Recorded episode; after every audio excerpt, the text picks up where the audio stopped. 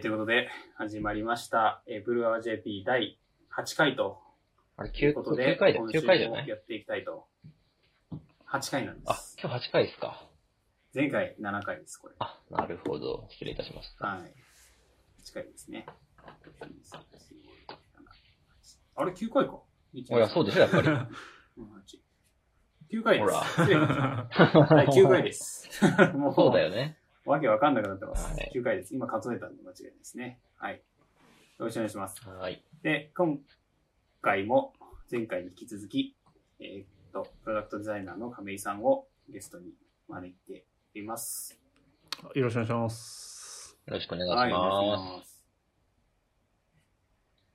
で、今日も、あの、ちょっと前回の、えープロダクトデザイナーの視点という、えー名のもとにいろいろ、まあ、昨今のプロダクトデザインとか、グローバルでのデザインを考えるときの、あの、視点とか、なんかいろんなそういう話をしたんですけれども、今日は前回の最後で少し話題に上がっていた、あの、なんかこう余白って、まあデザインとかプロダクトにおけるいい余白ってなんだっけとか、余白の持たせ方とか、この商品とかプロダあのプロダクトの余白っていいよね、みたいなものの実例を挙げてみようと。いうようなお話だったりとか、あと、あとはこの文、多分前回の話でいくと、結構その文化とか、あの、そういったものにこう根ざしたデザインだったりとか、あるいは、えートレンドというか、あるインフルエンサー的な、え人が、こう、丸がいいのだと言ったときに、えー世の中がそっちになびいてって、えー丸が流行るみたいなところの、その、ちょっとトレンドに基づくいいデザインみたいなところ、あそれ、トレンドに基づく、あの根付いた良さっていったような、なんかそういういろんな良さがあるよねっていう話をした中で、そこも、えっ、と、含めて実例、実際にこう、我々がいいと思ってるデザインとか、まあそれがどういう観点でいいのかみたいなところを、あの、まあ実際の思い入れのあるプロダクトとかをベースに話せたらというような回にできればと思っています。す。はーい。はい。はい。で、まあ、早速なんですけど、結構、その最初のデザインにおける余白みたいなところについては、あだいぶこうデザイン界というかデザイナー界隈でも語られまくっている、もしくは語られ尽くしているみたいな話があるというふうに亀井さんも言ってたんですけど、実際なんかそう、なんか具体的にこうデザイナー界隈で、その余白についてってどういうこう語られ方をしていてとか、あるいはどういう題材があってっていうと、ちょっと、あの、教えてもらってもいいですか？了解しました。まあ、僕は逆にその一般的に言われてることを、デザイン会話で、まあ、言われてるというか有名な語られ方してることを、ちょっと教育化させていただこうと思います。で、実際にタコちゃんとかね、木下君とかから、どんなやつが出てくるのかちょっと楽しみにして、うん僕の方からちょっと楽しみですね。一般的なやつ。一般的ではないんだけど、なんていうんだろうな。その語られてたやつをちょっと説明したいと思います。そのね一般。あ、ごめんなさい。こ講義じゃないんで、僕のその浅はかな知識の中で話をしますけど。でとね、ちょっとね、その一般的なその語られてたやつの前に、俺が結構一番好きな、表現物として一番好きなものがこれなんですよ、実は。これっていうのは、ね長谷川東博のね、少林図屏風っていうのがありまして、出た。これって見たことあります、実物。実物ないんすよね。ナイス。これね、ぜひね、見ていただきたい。でね、これあの、東京都のこ、東京都の国立博物館？うん東京都国立博物館だっけ、上野ですね。そう。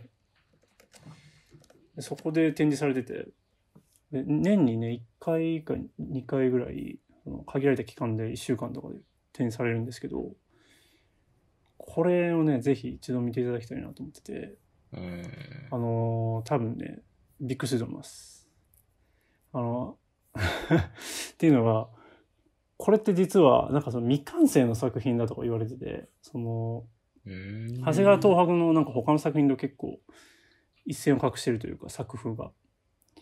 で、なんかその、まあ、裏話としては、その弟子にあたるひ人がなんか亡くなって、で、そのなんかその辛さみたいなものを、なんかその自分のその表現する。この消えゆく、うん霞に消えゆくこの松の木をなんか表現したみたいなことが実は書かれてて、で、うん。実際僕その、それをその情報を知る前に、この作品を見たときに、うわ、やばいなと思って、でなんかその、この作品から、その、作った人の総称感というか、なんかそういうのを一瞬感じた瞬間があって、で、実際調べてみたら、実際そういう風な心境で作られたと思って、で、びっくりしたんですけど、この作品がすごいのは、超二次元的に表現してるんですけど、でもそれがあたかもその空間に本当に空間があるかのような、霧がかうんその中に存在してるかのような表現がなされてるんですよ。だから本当めちゃくちゃ三次元的に見えるんですよ。これがね、めちゃくちゃ面白くて、ここれの多分ネットでこう画像を見てる段階だと本当よくわかんないと思うんだけど、うんこれ実際ね、見てほしい。見たらね、これはすごいと思う。日本の美術史の中でナンバーワンじゃないかみたいな、それぐらいうのんものにね、見えると思います。ぜひ見てください。いやめちゃめちゃ面白いです。見てまあ。これはもう、そう、完全にその余白を作ることによって、その空間を、要はなんていうか、もう作っちゃってる。三次元的な空間を作っちゃってる。うん。その、まあ、絵としては、まあ、二次元の空間の中に、墨の絵で、まあ、松の葉が描かれていると。で、それが、うん。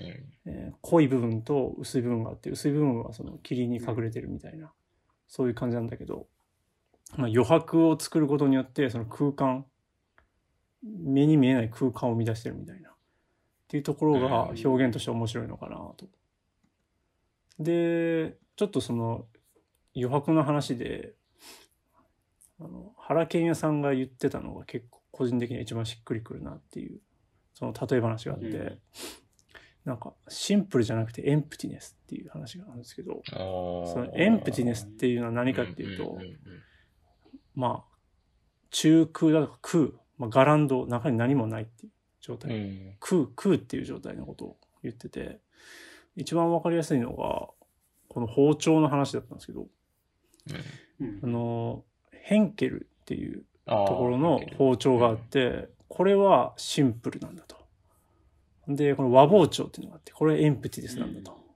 要は何が違うかっていうと、その、ヘンケルってまあドイツの、その、はい。ね、メーカーの包丁だと思うんですけど、これでも人間工学的にめちゃめちゃ計算されていて、まあ、めちゃめちゃ握りやすい。ね、グリップの一番重要な部分にラバーがついてて滑りにくくなってるみたいな。ある種そのシンプル化した使いやすさの究極にシンプル化した形みたいな。うんまあそれがこのヘンケルの、まあ、えー包丁のグリップ部にはあるのかなと。めちゃめちゃ人間工学が持ってた有機的な形をしてて握りやすいグリップ。それとは逆に和包丁ってスッとめちゃめちゃシンプルな形が絵絵に施されてる。まあ握りにくくはない。断面はうまく計算されていて握りやすいんだけれども、でもそのちゃんとその指に沿った形とかそういうんではない。ううん。ん、これが要はエンプティネスって、まあ、余白というかだと言ってて、まあ、これによって何が生まれるかっていうと、まあ、そのえー実際の料理人のその技術とかによって、まあ、持ち方も変わるしそのなんていうかなその人の技量をそこに投影させるだけのそのなんていうかな余白があるようなデザインうん。だというふうに言われている。これが結構個人的には一番しっくりした、しっくりきた考えなのかなと思っていて、その、うんうん、実際に使う人の余白がそこにはあるというか。でもその変形スのやつもまあ悪くはなくて、持ったら実際持ちやすいし、えーすごくいいんだけれども、なんていうんですかね。うんまあ万人にとってそれはいいと。ただそのこの和包丁の場合はそのプロの人が使った時に、いろんな人のその技量に応えるだけの余白がそこにはあるみたいな。なんかそういうニュアンスがあるのかなと。確かになうん。はいこれってもう全然違う設計思想じゃないですか。でも、はい。はいはい。この2つの形が生まれてる。片方シンプルで片方エンプティネスの形が生まれてる。結構これって面白いなと思ってて。日本ってやっぱりどっちかっていうとそのエンプティネス的な考え方のものがそういう意味で言うと多いんだけれども、でもなんか最近は、なんか結構やっぱり使いやすさ、機能とかっていうような、まあ西洋的な話が入ってきてるから、どっちかというと握りやすさだったりとか、なんかそういったのもやっぱり重視されるような話になってきてるんだけども、日本の根源的なところはこういう思想があったのかなって個人的に思いましたね。なるほど。いい話。面白いですね。うん。でも、これめっちゃ面白いな。結構下のその、あ、今、ちなみにこうラジオなんで分かりにくいと思うんですけど、今はいはい、二つ、ヘンケルの包丁が上に写真が出てて、下に和包丁の写真が出てるという画像を見ながら話してるんですけど、下のこの和包丁の方の逆に僕イメージで捉えてました。余白って。ああ、なるほど。そもそも僕デザイン教育って受けてなかったですけど、あの、いわゆるなんていうんですかね、この解説にも書いてありますけど、いろんなこう、ユースケースとか、うんう。ん技術、技術とかレベル感を受け入れるっていうイメージ。で、なんかもともとあれですね、逆に上のイメージで僕あんまり余白ってなかったかもしれないです。シンプルみたいな方って。あ、だからそういう意味で言うと、うん、上はね、余白はない。そうですよね、そうですよね。うん、そうそうそうそうそう。余白はない。どっちかというとシンプルっていうんだからエンプティネスが余白があるっていう考えだと思いうんます。なるほどなうん。これは僕の中で一番腑に落ちたというか、あ、なるほどって思った。わかりやすい。うん。僕なんかその余白って言った時に空間的な話だけなのかなと思ったんですよ、当初は。うん。だからさっきのその、まあ、長谷川東博のやつも、まあ、ある種空間的な話の余白なのかなと思ってて。うんでもなんかこれってどっちかっていうとその余白がその人が使う使い勝手のところの余白っていうのも機能としての余白っていうのもあるのかなっていうのを感じたのがこのヘンケルの包丁と和包丁のなんか違いなのかなっていう気がしましたね。うん。面白いですね。なんか、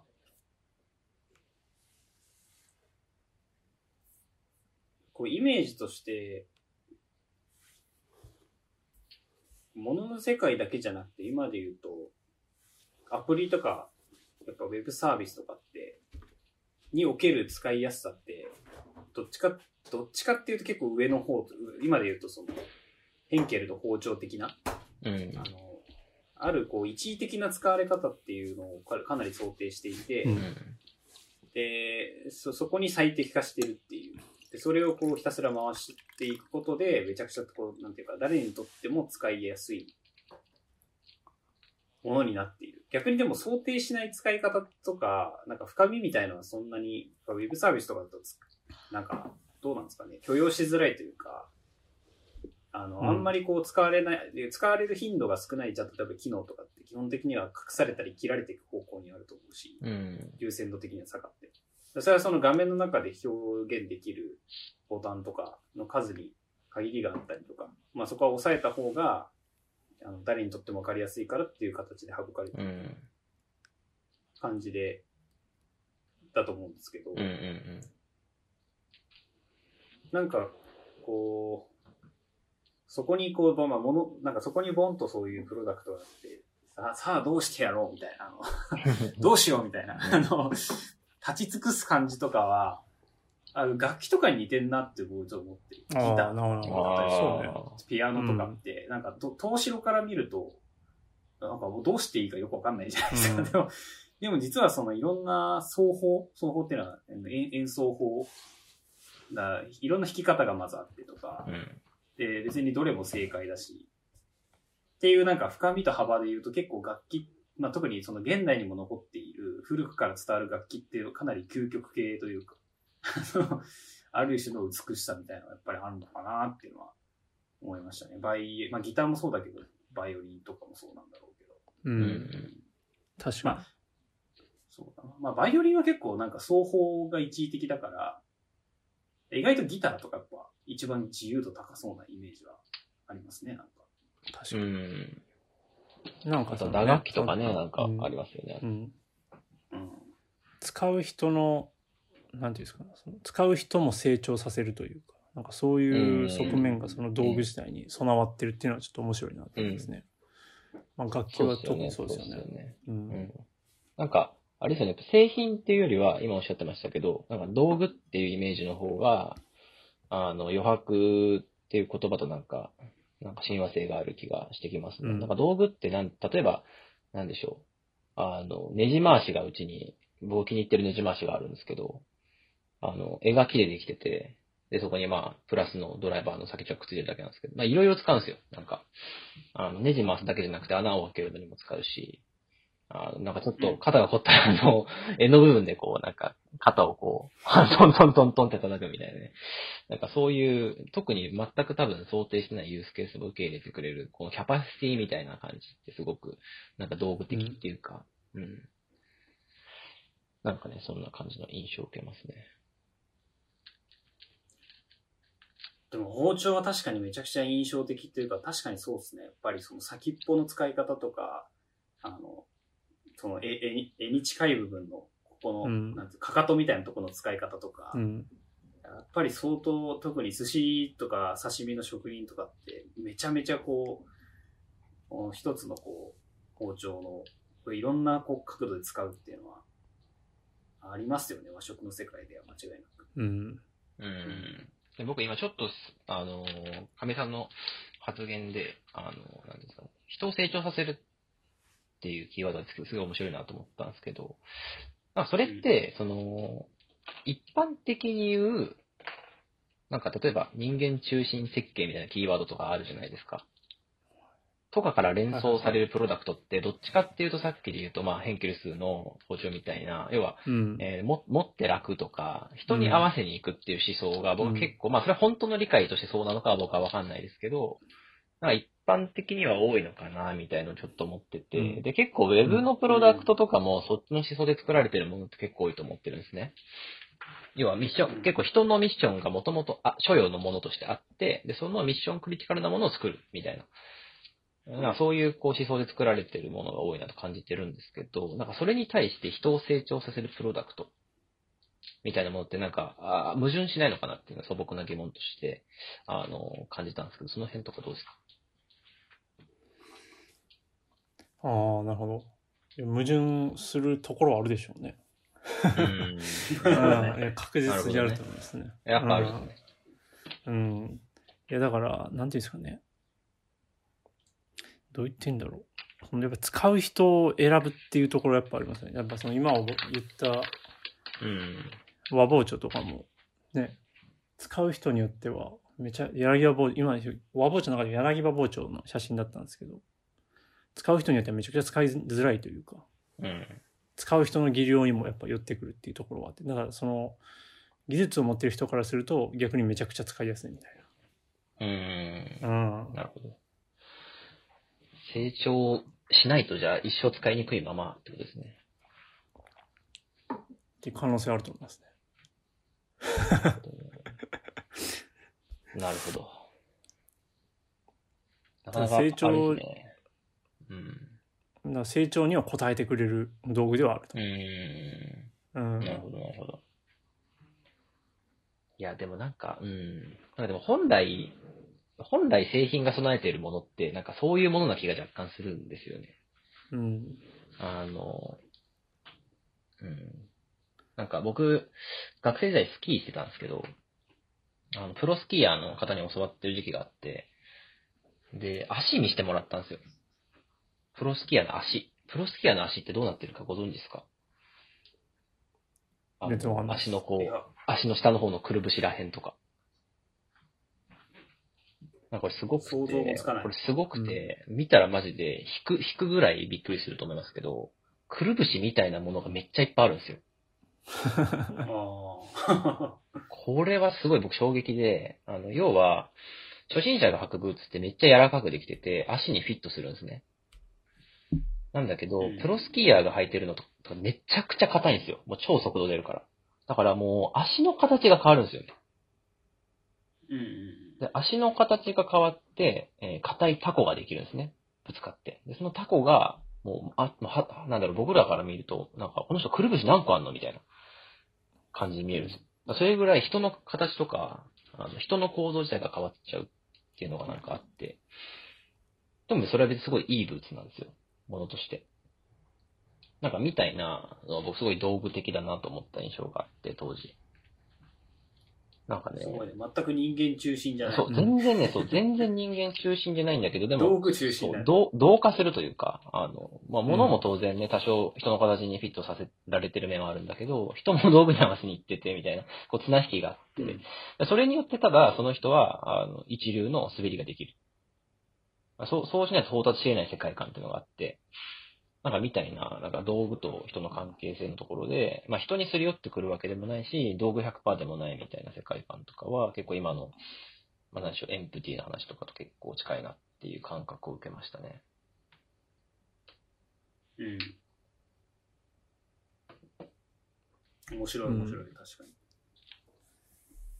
確かに。なるほどね。余白。逆にそのタオちゃんとか木下くんの余白を感じるものっていうのは見てみたいですね。いやー、こんないい話されたというのちょっとなんか恥ずかしいっすいやいね。やいやいやいや。いやいやいや、いや、全く全くごめんなさい。ちょっとプレッシャーありますよね、なんか。じゃあどっちから、どっちからいきますか？いや、じゃあ、どうしようかな。俺行こうかな。似てる話だから。本当に。お、似てる。どうぞ、じゃあ。似てるかちょっとわかんない。いや、なんか僕、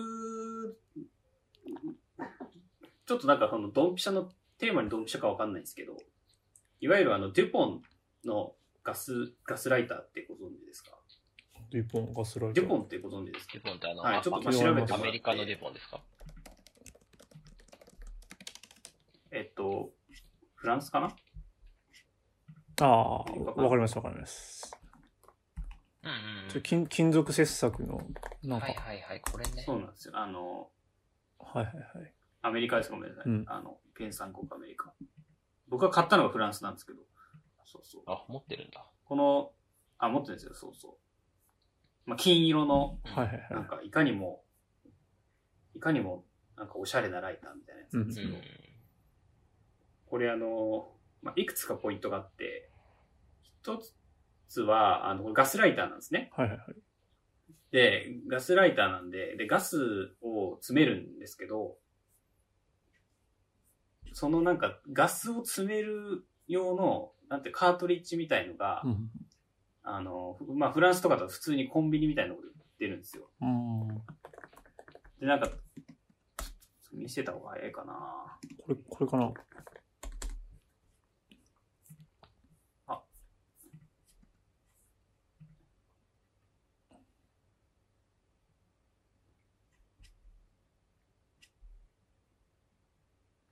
なんかね、あの、まあ、少なくとも日本では見たことないんですけど、僕は。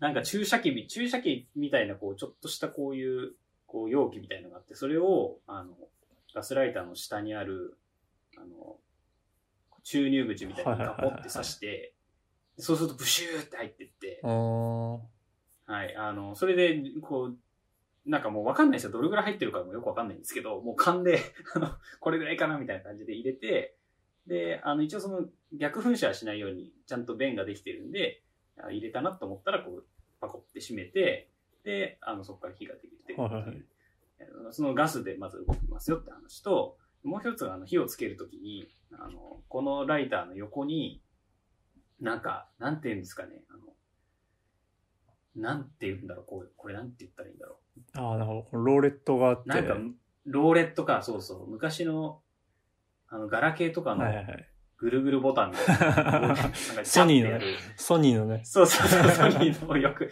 よくわかりましたね。そうそうそう。ああいうローレットがついてて、はいはいそれをジュッてやると、あのボッとつくんですけど、はいはいはいあの、っていうのがまずポイント2で、で、ポイント3が、あの、まあ、よくやっぱり、まあ、タバコとか好きな人ライター好きだと思うんですけど、こう、開け閉めのこのガチャンっていう。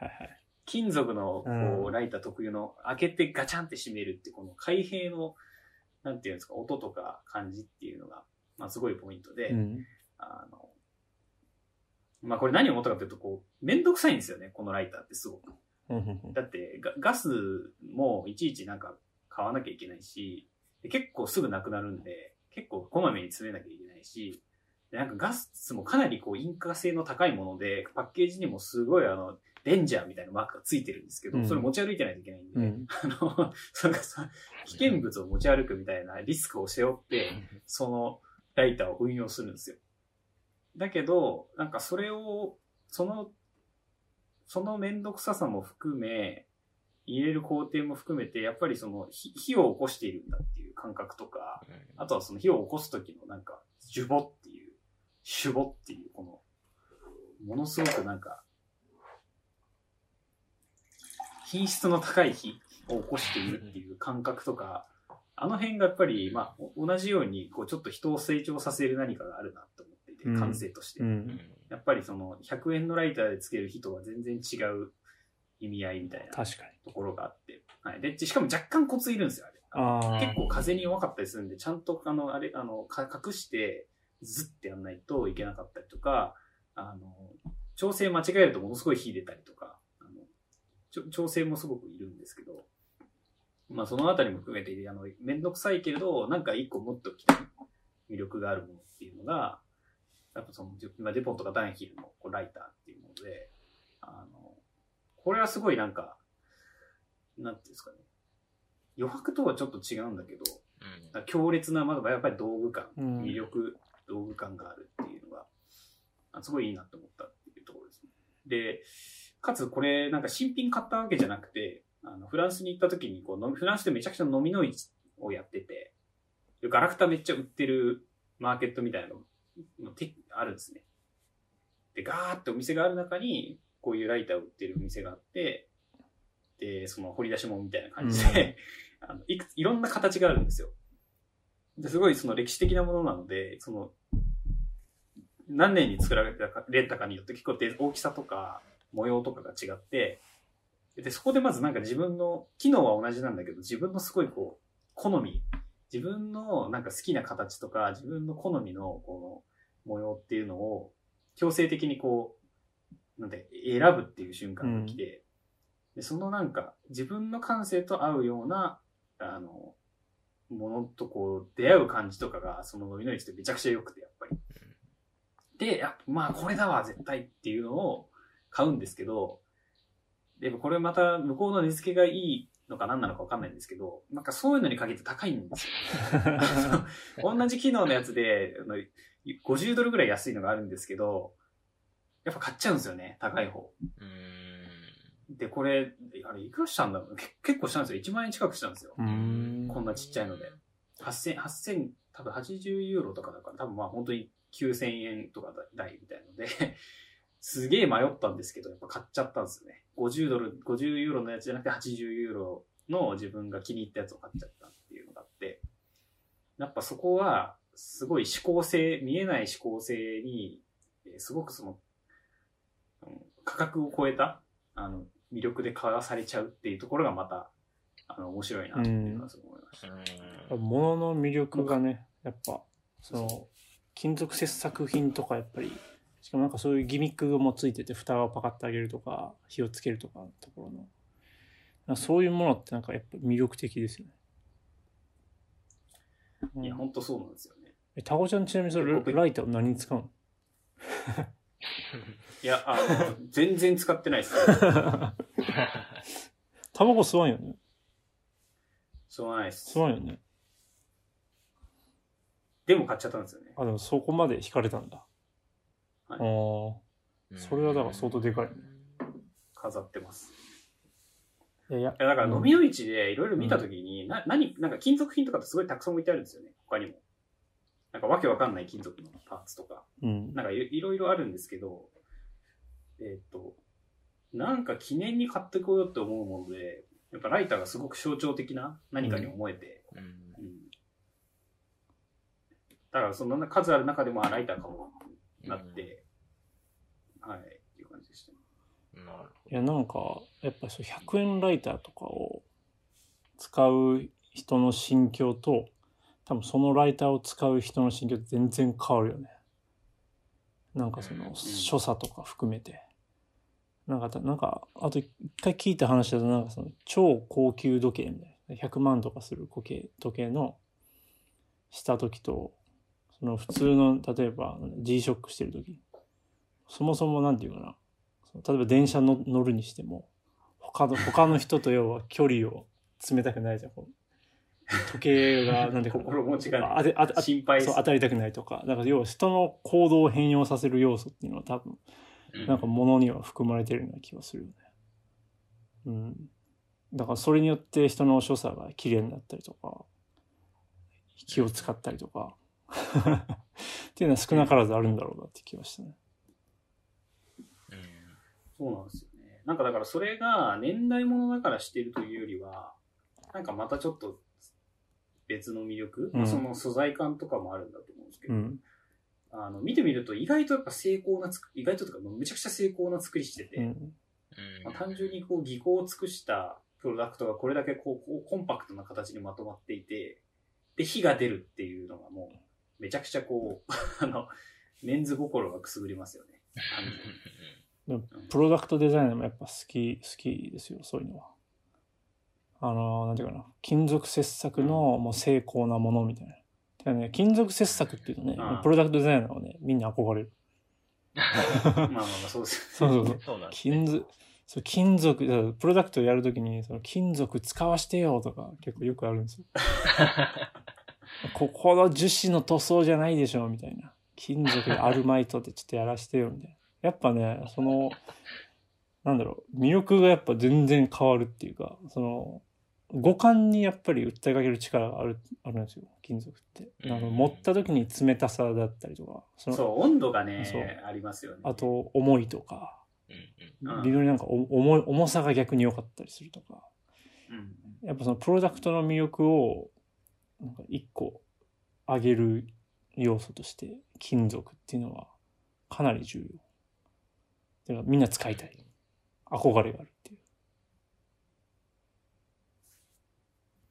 うのはありますね。すよね。だから、まあだからライターは別に使い方に余白があるわけじゃないんですけど、まあどっちかっていうとその、なんか僕が伝えたかったポイント的には、まあ、一つは、別に僕も別にライターのプロでも何でもないけど、やっぱりなんとなくこう、歴史的にこういうふうに、なんか、あの、有名だと言われているこうライターって情報を手に入れてなんかすごい欲しくなっちゃったっていうことが一個と、まあ、あとその飲みの市っていう場で偶発的にこう出会うっていう、なんかそのセレンディピティにやっぱり惹かれるっていうことと、あとはその同じガスライターの中でもモデルと、まあ、メーカーもダンヒルとかデュポンとかこういくつかあって、で、かつその同じメーカーでも全然違う、あの、デザイン、あの、見た目っていうのがあって、あの、ほとんどこう、骨董品っていうか陶芸ですよね。その、陶磁器を選ぶような感覚で自分になんかこうフィットする、アートを選ぶ感覚で変えるっていうものは、やっぱその、まあ、ヴィンテージ品の魅力ってやっぱそういうところにあるなっていう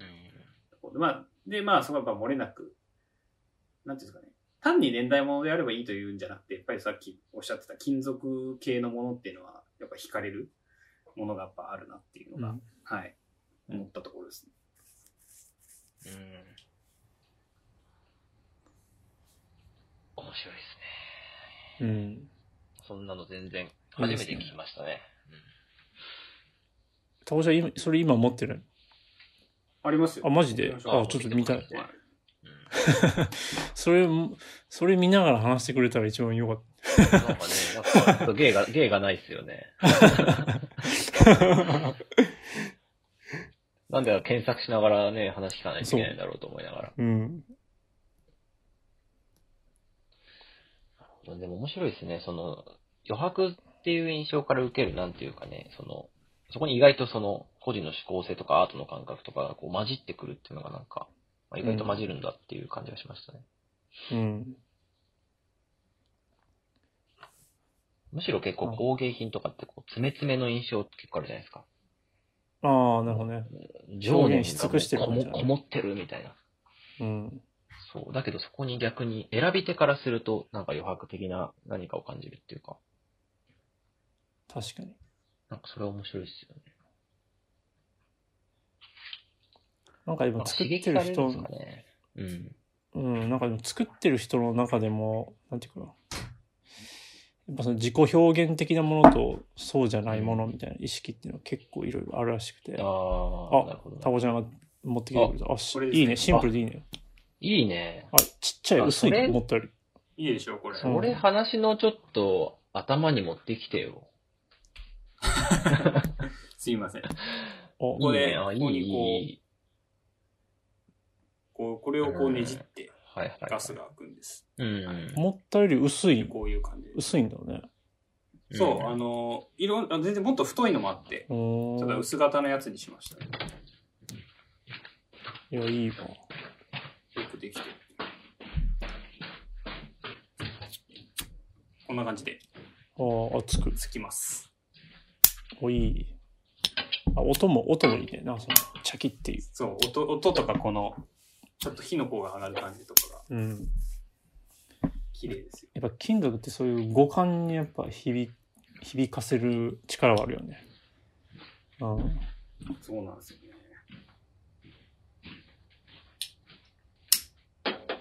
またここもちゃんとこう、印字が入ってたりとか、はいはいはいはいはい。こういう、樹脂、なんかされてますよ。樹脂ってなんかやっぱり、ちょっとなんか、い嫌な感じじゃないけど、うん。プラスチックってなんかあるじゃないですか。プラスチックのうはい器で飯食いたくないじゃないですか。あんまり。全然食いたくないです。ね。で、でもなんか金属のそういう、金属の器で、まあ、めもうあんまり合わないかもしれないけど、でも金属のものとか触れてると、なんか満足感というか、やっぱり、あるような気がしますね。お、なんか持ってきてくれたかな、もしかして。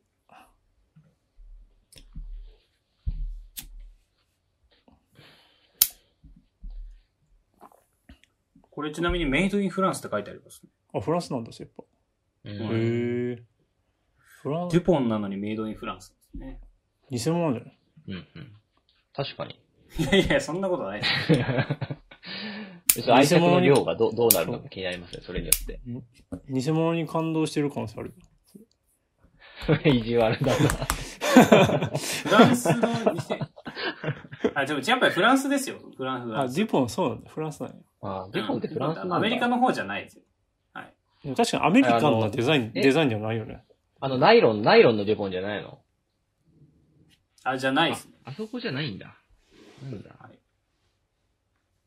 うんなんかやっぱりアメリカンな感じはしないわ、そのプロダクトからは。うん。うん。やっぱアメリカのものってやっぱ結構華奢ですよね大雑、うん。うん。大雑把なもの多いからね、やっぱアメリカのものは。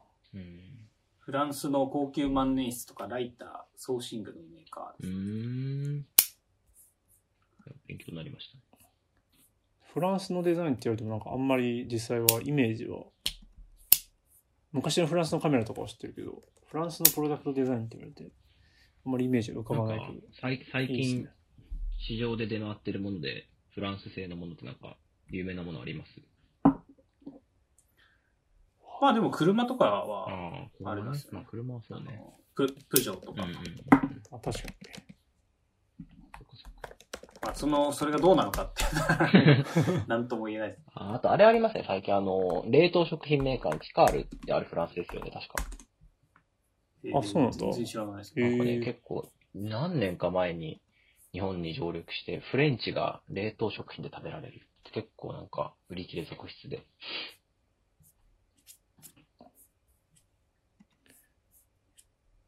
フランスもいいな。はい。私はそんな感じです。あいやー面白かったですね。ありがとうございます。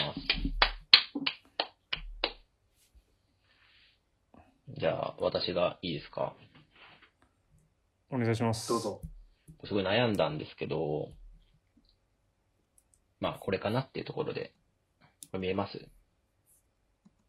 おー、あはいはいはい。これはグラス。これはググラスです。あので、ガラス製のグラスなんですけど、あの、これ実は僕、結婚した時に、会社のこう、上司がくれたグラスなんですね。うん。うんでうん、まあそんなにめちゃめちゃ高級品とかではないんですけど、あの、ブランドがリーデルっていうブランド、あの、ワイングラスとかでよくあると思うんですね。はいはいはいリーデルっていうブランドの、あの、O2Go っていうブランド、商品商品名なんです。あの、まあ僕が GO だから GO を買ってくれたわけじゃないんですけど、単 単にたまたま O2GO っていう、あの、まあ製品なんですね。うん。そう。で、これ結構そもそもの、なんか、なんだ、これの製造秘話みたいなのがあって、それも結構面白いんで読んでほしいんですけど、あの、リデルの代表の人が、なんか飛行機とかで結構移動するんだけど、お気に入りのグラスでなんかワインが飲みたいみたいな、なんかそういう話があって、ただなんかワイングラスとかってやっぱ華奢だから、あの、デリ、持ち運びにすごくう不便じゃないですか。だから持ち運びにも耐えうるし、でも美味しくワインが飲めるみたいなうん。あーなる感じほどね。で、あの、作られてて、で、本当にさっき亀井さんがおっしゃってた、その、まあ、エンプティっていう話とすごくね、親和性があるなって後から思ったんですけど、実際僕これもらって、あのね、めちゃめちゃ色々飲んでるんですよ、これで。なんかね、何でも、何でも飲める。水も当然飲むし、まあ当たり前です、うんワインも飲むし、うん。あと、えー、まあビールも飲めますし、まあ日本酒もこれで飲むし、麦茶もこウれで飲むし。イスキー、ウイスキーも。ウイスキーもこれで飲んでます。だから僕、正直、なんかそれまでって結構僕、ウイスキーはなんかちょっと重いバカラのグラスとかで飲みたくてとかって結構分かれて、日本酒はなんかとっく、なんかあの、おちょこでとかで分かれてたんですけど、なんかね、これになってからもうこれしか使ってないんですよ、今。冷たい系は。へえ、面白い。でこれすごいいいプロダクトだなと思ってて、で、なんでしょう、いわゆる、あの、まあ昔ちょっと流行りましたけど、薄張りみたいな、はいはい。げうん極薄系って、なんか華奢すぎてちょっと使いにくいんですよ。うんうん。怖い。例えば、朝起きて、めっちゃ喉乾いてて、グビグビグビっと、なんか、ウーロン茶を飲む用途には使えないじゃないですか。だけど、これはそれもいけるんですね。一方で一方で、例えばなんか、えっ、と、なんだろうな、オーブンレンジで、なんかお肉でも焼いて、ちょっと赤ワインでも飲もう飲もうかなもいけるみたいな。だからそのキャパシティの広さっていうか、用途の広さみたいなすごくて。で、まあ、っていうその、なんでしょう、間口の広さというか、僕がやりたいことを全部叶えてくれるプロダクトとなって、まず一個なんか、まあ、僕の可能性をすごいなんか、なんでしょうね、こう、なんか、むやみに狭めないで全部受け入れてくれる懐の深さみたいなのが、まあ一個、まあ余白っていうかよくわかんないですけど、まああるなっていうのが面白くて、まあそれが一個ポイントで、あともう一個は、あの、用途もそうなんですけど、場所もあんま問わないんですよ。うん。まあ、これあの、そこ見ていただくとわかるんですけど、結構、なんかがっつり平らで、はい結構そこが、そこが頑丈なんですね、かなり。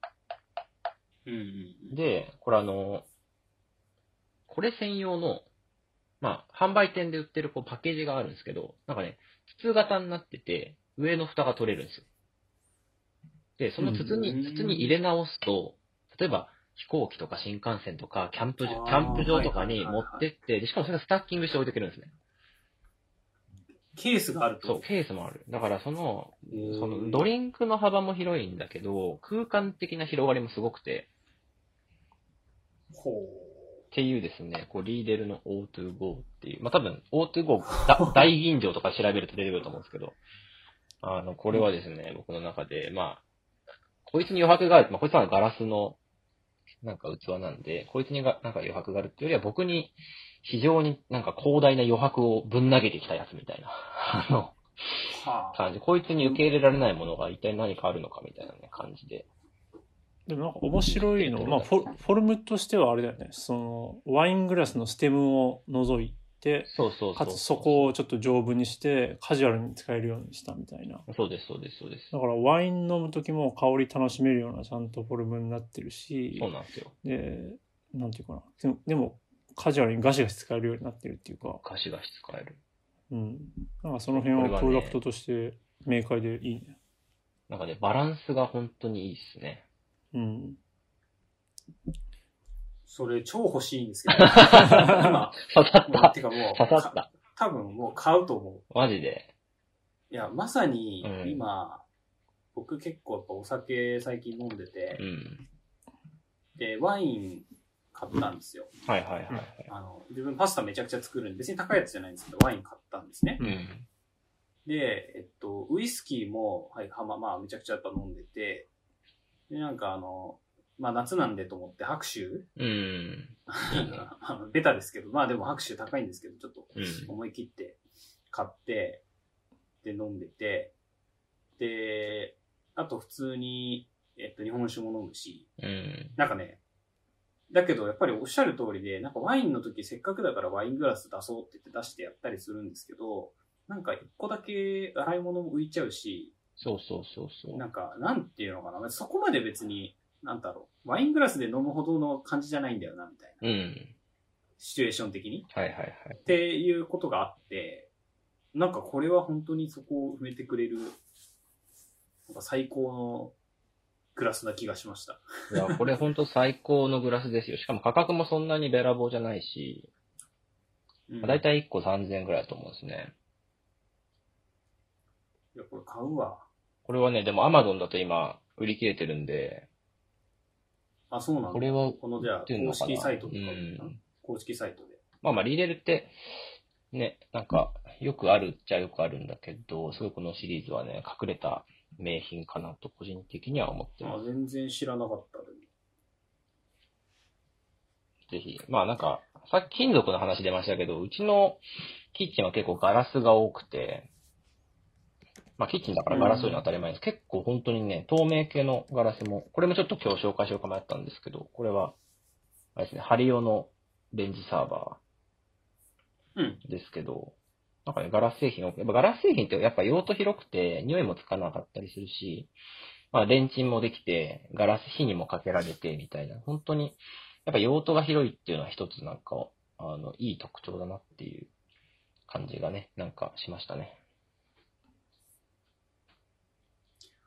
いいですね。でも、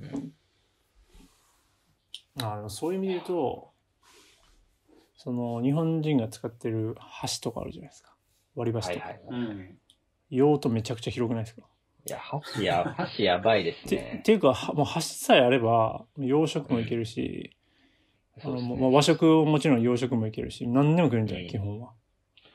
カレー、カレー以外だったら何でもいけるでしょ。強い。箸は、そうです唯一の、まあ、唯一の弱点がやっぱカレーですよね。カレー、汁物とか。でもなんか、でもね、その、結構印象に残ってるのは、その、うん。そのまた岩崎さんの話が出てきて申し訳ないんだけど、はい。岩崎さんの事務所を、なんか友達と、その壁を白く塗ってほしいって言われたから、そのその学生何人か呼ばれて白く塗りに行ったんですよ。で、それで、まあその日の、なんていうかな、まあ、みんな頑張ったから、つって、おだちんの代わりに、まあ俺らが、お俺、例えば1枚渡しても、まあ、いい、まあ、いいものに使えない可能性もあるから、もう多分岩崎さんが、なんかいい飯屋に連れてくれたんですよ。うーん。うん。でその飯屋に連れてくれて、で、そこはまあイタリアンの店で、で、なんかまあ箸とフォークとナイフが、とスプーンが折れてて、で、まあ何使ってもいいですよみたいな。で、アラカルトとか食べてて、で、俺が箸を使って何かた食べようとした時に、もうそれダメだぞって言われて、で箸っては何でも使えるんですよ。何でも使えるから、あの、まあそれはそれでいいんだけど、ただやっぱりその料理に即した、やっぱその物の形とかっていうのがあって、それによってやっぱ味か、味とか変わるっていう話をされてて、うんうん。まあ確かにそれは結構あるなと。うなるほど。うん。なるほど、なるほど。うん。だから意外とそのやっぱ、汎用的すぎるのもよくない？そう、汎用、じ実はその汎用的すぎるがゆえに、いろんなものに応用しがちなんだけれども、でも実際、何か一つのものを突き詰めてややろうとした時には、やっぱりそこに特化したものっていうものにはやっぱ勝てないっていうのはちょっとあんのかなと。いや、めっちゃそうだと思います。うん。いや、めっちゃ、僕、これ、デイリーではこれ使ってるんですけど、うまいビール飲むときだけ出てくるグラスがあるんですよ。あの そうでしょあのいや、それもちょっとぜひね、あ検索であの、うんシュピーゲルっていうんですけど、シュピーゲルの、あの、ビアグラスってこれめちゃめちゃおすすめなんで、ぜひお二人も買ってほしいんですけど、シュピゲラウってあ。あの書いてももしかシしたら。ピシピゲラシュピゲラウで、なんかあの、ぐにょぐにょしたやつあるのわかります？ああ、はいはい、わかるわかる。でね、これは、本当にね、もうとりあえず買ってからなんか、物を言ってくれっていうような感じなんですけど、あの、これの、これいい点を聞きたいな。これね、うなんん。だろう。ねいろいろいいんですけど、単純にビールがうまいっていうのはまずやっぱあって、うん。なんかいい塩梅にね、泡とかね、調整できるし、うんこれ結構サイズでかでかいのこれ。でかいです。で、そう、サイズもすごいポイントで、350缶がぴったり入るんですよ。ああ、なるほどね。だ一うん一一本、一本を本当にうまく、こう慎重に注ぎ切って、超自分の好みの泡の塩梅とか、にしたものが、その要するに、器に満ち満ちてるんですよね。目の前で。で、例えば今日黒にしようってなったら、ブラックのめちゃめちゃ綺麗な液体が、この透明のガラスの中にもう充満してるんですよ。で、その感じがもう視覚的にもすごくやっぱ美しいし、で、味もね、まあ味は別にグラスなんであれなんですけど、まあ、うま、うま、入れ方も工夫できるからうまいうんし、で、かつね、これ結構いいのが、あの、賛否両論あるんですけど、握る部分がめちゃめちゃでかいじゃないですか。はいはい。で、これ実は、にだからすぐ、すぐ温まっちゃうんですね。握ってると。うんうんなんだけど、これ逆の発想があって、これは僕の解釈なんですけど、手のひらでも冷たさを感じれるんですよ。なるほど。そう。だからその、まあ、ジョッキを、ジョジョッキを掴んだ瞬間に冷たいと気持ちいいじゃないですか。居酒屋で。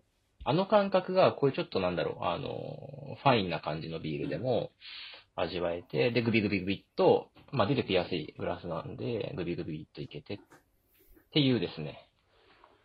いいですね。はい。これうちに6つあるんで、ぜひうちに来たら飲みましょ ああ、じゃあ、二つほどいただいてもいいう。ですか？いやいや、あげるために買ったんじゃないよ。確かに、ビールのグラスって、なんかいろいろ考え方あるよね。あめっちゃ分厚いさ、あの、ビールジョッキみたいな考え方もあれうんば。あの、こういう、なんていうかな、縦にズドーンって伸び、のでかくて、ありますね。あるある。がっつり入るやつもあるし、あとはその、薄張りグラスで飲むのも結構美味しい。うん。うん。あと、た、なんか、タンブラーもありますよね。そう。ありますね、ありますね。陶陶器、陶器みたいなのもあるし。結構、なんか、俺メーカーによってね金、哲学がやっぱありますよね、ビールは。僕はこれですね、これ。お、なんすか、それ。これ、備前のね、備前が一番ビールがうまいんじゃないかっていうふうに、俺、お陶器マニアなんで、あ泡が細かく立つんですか？そうそうそう。要は、備前焼きって、まあ、ほぼ素焼きに近いんで、うんうん。多孔、多孔質なんですよ。なるほど、なるほど。だから、泡がめっちゃ立ちやすいっていう。あ、もうなかなかあれですね、タゴが物を取りに行きましたけど。シル、シルキーな泡が立つっていう。ところがこれの特徴確かにね。まあ確かにこうシュピーゲルとかは、あの、いわゆるガラスなんで、泡はね、そんな変わんないんですよ。あの、はい比率はコントロールできますけど。あお、タコちゃんがなんかじゃないのタコちゃんが止まった。僕はこれですね。あ、来た。何それジョッキ かな。ウルトラマンシリーズが、全然違うテイストの来たじゃん。だいぶ違うテイストきたね。あ、でこもれ、あの、僕があの、前の、会社で前のチームから移動するときに、取引先の代理店の方から、方たちからいただいたえー、ものの一つなんですけど、へー。これあの、一応泡、泡、泡が立ちやすいグラスなんですね。あの、ジョッキなんです。うん。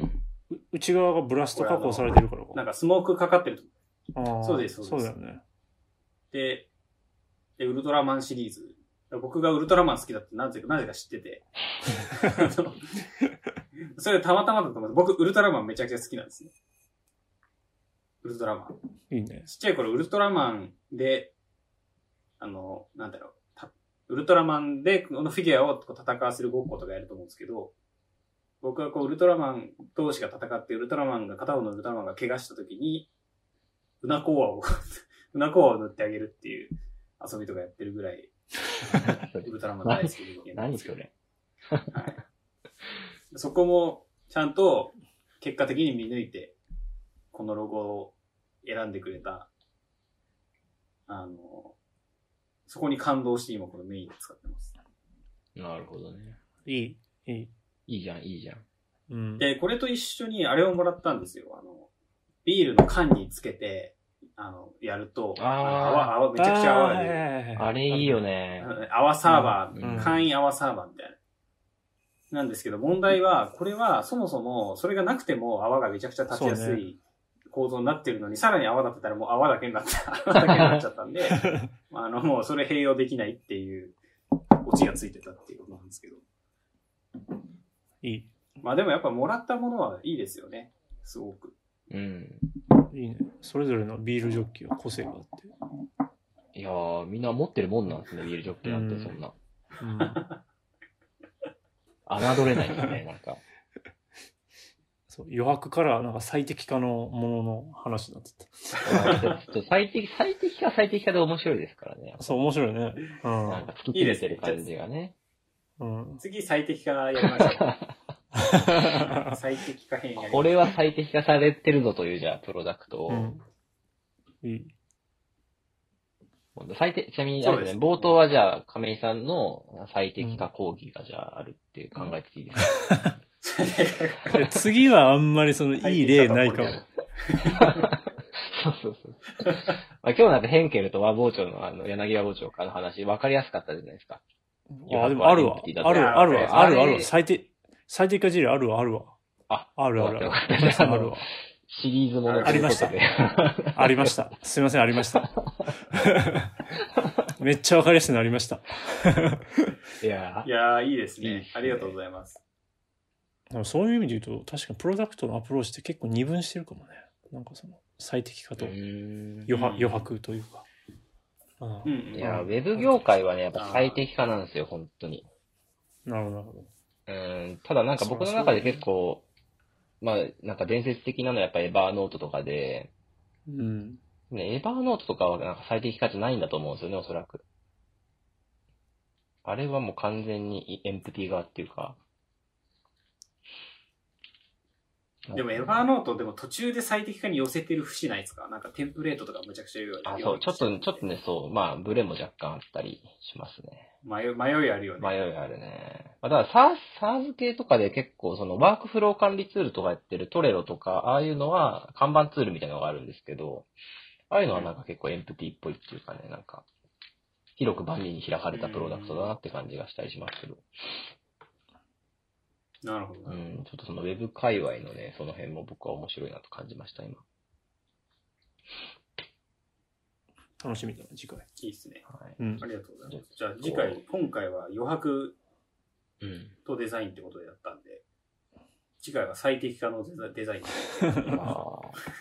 なんかぽ、真逆で。なんかぽくなってきましたね。うん。